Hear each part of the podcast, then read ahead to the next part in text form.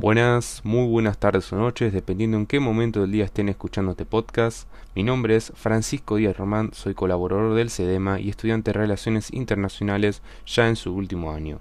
Hoy les traigo una edición sobre el asalto al Capitolio, donde queremos un análisis de cómo se llegó hasta esa circunstancia. Mencionaremos las consecuencias de, de este acontecimiento que marcó un antes y un después en la historia norteamericana y el mundo. Y por último, también abordaremos posibles perspectivas a futuro posterior a este acontecimiento que afectarán o seguirán vigentes en la coyuntura política de este país por un tiempo, donde este suceso ha dañado de manera crítica la imagen de Estados Unidos frente al mundo como uno de los países con una de las democracias más longevas de Occidente, sólidas, ampliamente avalado como faro de la democracia y misionero de la libertad pero debido a los hechos ocurridos este 6 de enero del año 2021, esta imagen podría estar en serias dudas. Quédate con nosotros y te cuento más.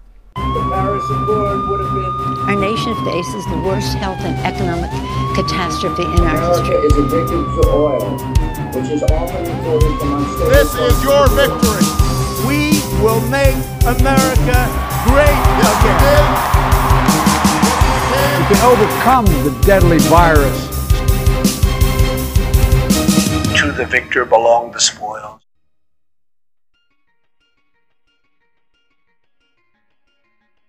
Como varios analistas han señalado previamente a las elecciones, la auténtica disputa por el Ejecutivo no iba a darse en los comicios, sino en los juzgados. A los pocos días de haber concluido ya el proceso electoral mismo, dicho y hecho, el exmandatario Donald Trump había mencionado ya en julio del año pasado que él iba a rechazar los resultados si no eran lo que esperaba, para entonces, en medio del escrutinio, cuando las cifras inclinaban la balanza hacia una inminente victoria del candidato demócrata Joe Biden, el expresidente prematuramente señaló que había ganado las elecciones y que éstas le habían sido robadas. Aunque esto es solo la punta del iceberg, ya que la administración de Trump ha estado sumida en constantes polémicas a lo largo de su mandato, como la cuestión del voto por correo, que hasta él mismo había marcado que esta modalidad de votación fácilmente podría ser adulterada en favor de la victoria de Biden.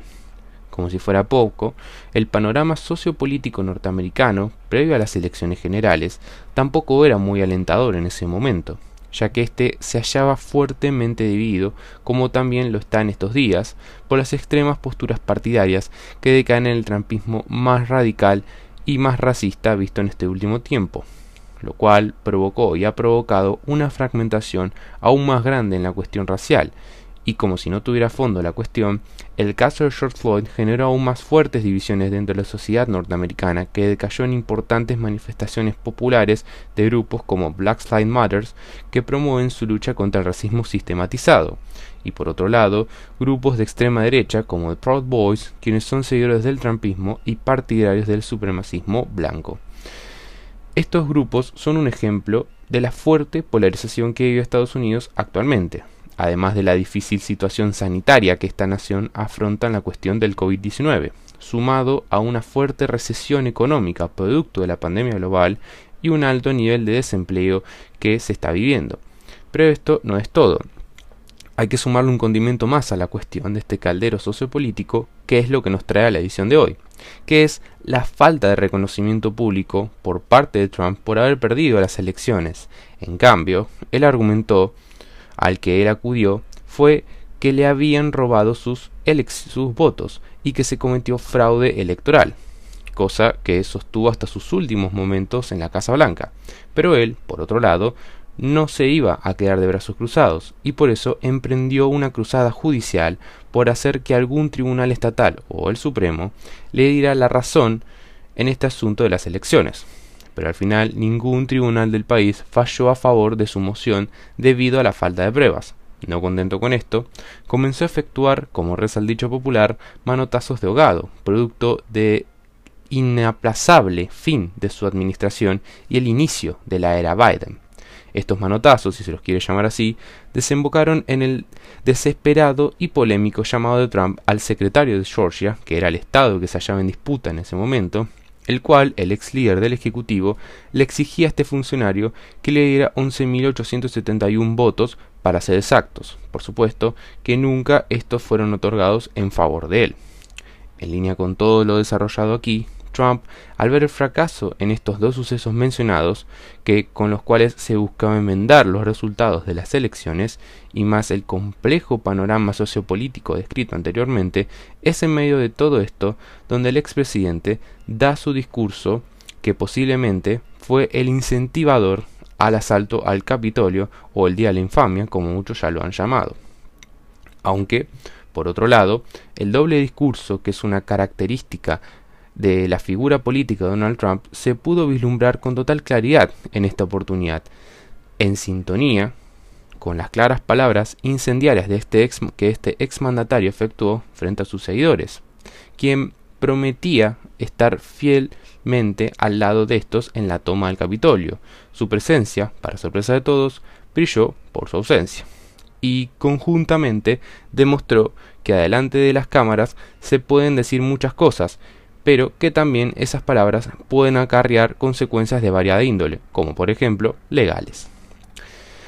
Las repercusiones de este hecho han provocado varios desenlaces directos, tanto así como para el mismo magnate, sus seguidores más fieles, el Partido Republicano y la comprometida imagen institucional estadounidense frente al mundo. A pesar de esto nombrado, surge una interesante perspectiva futuro respecto al trumpismo que brevemente y secundariamente abordaremos, pero lo primero, pero primero nos limitaremos a las consecuencias. Para la primera, que respecta al mismo Donald Trump, se le ha comenzado a tramitar un posible segundo impeachment, donde en el caso del primero no se le realizó debido a que no fue aprobado por el Senado, aunque para este segundo la situación ha cambiado y hay una minoría republicana actualmente en el Senado. En línea con esto, Trump podría tener más probabilidades de ser juzgado. Este acontecimiento, de que un presidente o exmandatario se enfrente por segunda vez a uno de estos juicios, es un suceso nunca antes visto hasta ahora en la historia política norteamericana. Y, si este juicio político se lleva a cabo y se hace efectiva una condena, Trump no podrá presentarse a ningún cargo público nunca más o postularse de nuevo como candidato en las elecciones de 2024. Para los segundos, digamos los seguidores trumpistas, pagaron un alto precio por ser partícipes de estos costosos acontecimientos, el cual las consecuencias fueron desde perder sus empleos, acusaciones y condenas penales por parte de las autoridades federales que investigan el hecho, donde se los acusa por incitación a la insurgencia, entre otros cargos. Luego, para los terceros, o sea, el Partido Republicano, hay una división muy grande respecto a qué hacer con Trump. Por una parte, hay un sector mayoritario que desea pasar página del asunto del Capitolio y estar más enfocados en unir al país, aunque eso no implica que Trump esté libre de culpa por lo sucedido, en palabras de la minoría republicana en la Cámara Baja, el líder de esta minoría, quien es Kevin McCarthy. Después hay otra parte que es la más fiel a Trump. Hasta lo defendieron luego de los hechos ocurridos en el Capitolio, y los mismos cargaron en contra de los demócratas al señalar que estos, con llevar adelante el impeachment, solo crearían más división en el país. Y por último, otra sección dentro de este partido que desea deshacerse o desligarse de la figura de Trump dentro del mismo o hasta distanciarse de él, como hizo el vicepresidente Mike Pence. Estos consideran que Trump se merece el impeachment. Uno de los representantes más conocidos de esta postura dentro del partido es Mitch McConnell, líder de la minoría republicana en el Senado, quien anteriormente era un fiel trumpista, pero ahora el contexto ha cambiado. Y como última consecuencia, Estados Unidos ha sufrido un fuerte revés a su imagen de intachable e impecable legitimidad institucional que por mucho tiempo esta nación se ha jactado de poseer y la cual se coronó como un ejemplo a seguir en el mundo. En consecuencia y debido a la naturaleza de los hechos ocurridos, le espera un arduo trabajo al ahora nuevo presidente electo Joe Biden por revalorizar y reconstruir esa imagen de respeto hacia las instituciones democráticas dentro de las fronteras de su propio país. Ahora sí, finalizando con esta edición y de manera reflexiva, podríamos comentar que este suceso ocurrido nos deja más preguntas que respuestas y nos muestra que hasta las democracias más viejas tienen sus grandes grietas y falencias. Entre estas preguntas nos surgen ¿El trumpismo seguirá como un movimiento relevante en la coyuntura política estadounidense? ¿Alguno de los herederos de Trump será quienes sean la cara visible de este movimiento? ¿El nuevo presidente Biden tendrá que lidiar con este en su mandato? ¿Y cómo hará para recuperar el liderazgo mundial luego de cuatro años de mandato trumpista? Por ahora, la única certeza y respuesta cercana a estos interrogantes son el tiempo que nos aguarda. Muchas gracias por escucharnos, espero que les haya gustado y los esperamos en la próxima edición. Chao.